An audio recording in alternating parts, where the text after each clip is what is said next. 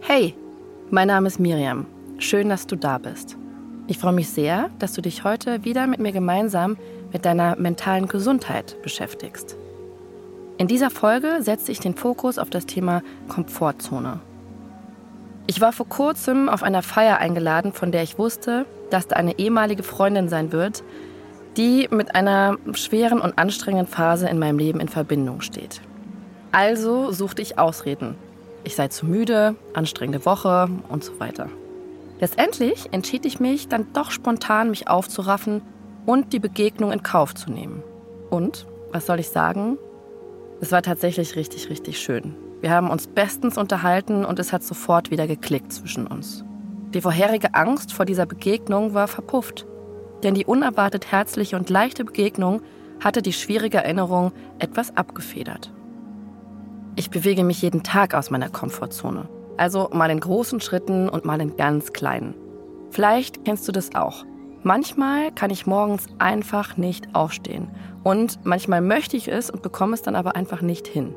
Mir zu erlauben, dass ich das nicht hinbekomme, ist bereits ein Schritt aus meiner Komfortzone. In dieser Folge geht es um den Sinn der Komfortzone, die Wichtigkeit, sie zu verlassen und was geistiges Wachstum und Zufriedenheit damit zu tun haben. Die Komfortzone ist der Bereich unserer Kompetenzen, den wir sicher beherrschen und in dem wir uns wohlfühlen. Das hört sich gut an, ist allerdings nicht mehr ganz so positiv, wenn man weiß, dass in der Komfortzone definitionsgemäß keine Entwicklung mehr stattfindet.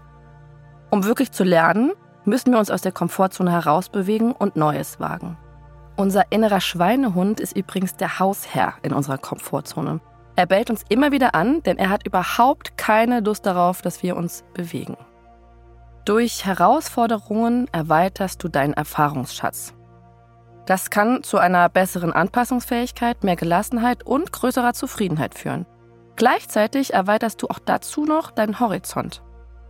Im Grunde wollen wir alle zufrieden sein. Doch, so paradox das klingt, wir brauchen eben oft auch einen gewissen Grad an Unzufriedenheit, um uns zu verändern. Die Angst vor dem Scheitern oder einer Enttäuschung lässt uns in der Komfortzone bleiben. Aber wir wissen ja, wenn du nichts änderst, wird alles so weiterlaufen wie bisher. Bekanntes bietet uns Orientierung und Sicherheit. Unser Gehirn strebt nach Sicherheit und diese Sicherheit finden wir nun mal in unserer Komfortzone. Doch wenn wir wenig in unserem Leben verändern, verändern wir uns selbst auch nur wenig. Unser Gehirn suggeriert uns dann zwar Sicherheit, aber früher oder später kommst du natürlich in Situationen, die nicht völlig kontrollierbar sind und dich so oder so zum Umdenken zwingen. Wie gut, wenn du dann schon vorbereitet bist und auf Unerwartetes reagieren kannst. Erwachsen werden, und das tun wir täglich und unser ganzes Leben lang, bedeutet, sich aus seiner Komfortzone zu bewegen.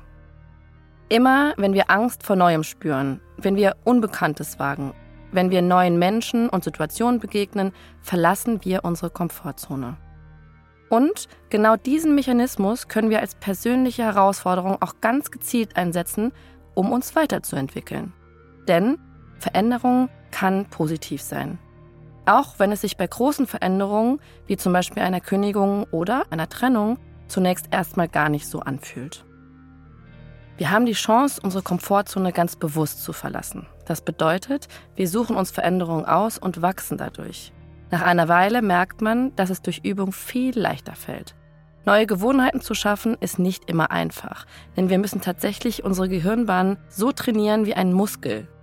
Je mehr wir üben, umso leichter fällt es uns, das Gewicht von neuen Situationen und Herausforderungen zu stemmen. Schau doch mal, wo in deinem Alltag deine Komfortzone anfängt und aufhört. In meinem persönlichen Beispiel war es das gemütliche Sofa zu Hause und die bewusste Vermeidung des Treffens mit der damaligen Freundin. Nur weil ich mir selbst einen Schubs gegeben habe, meine Komfortzone zu verlassen, habe ich diese Freundin wieder zurück in meinem Leben.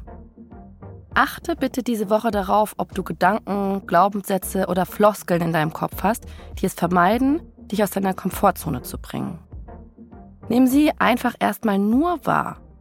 Damit setzt du einen Bewusstwerdungsprozess in Gang und du hast die Möglichkeit, Schritt für Schritt zu entscheiden, inwieweit du deinen Horizont erweitern möchtest. Ich wünsche dir ganz viel liebevollen Umgang mit dir, denn du gehst im Moment wahrscheinlich häufiger aus deiner Komfortzone, als du denkst. Sei stolz auf dich und ich freue mich, wenn wir uns morgen wiederhören. Alles Liebe.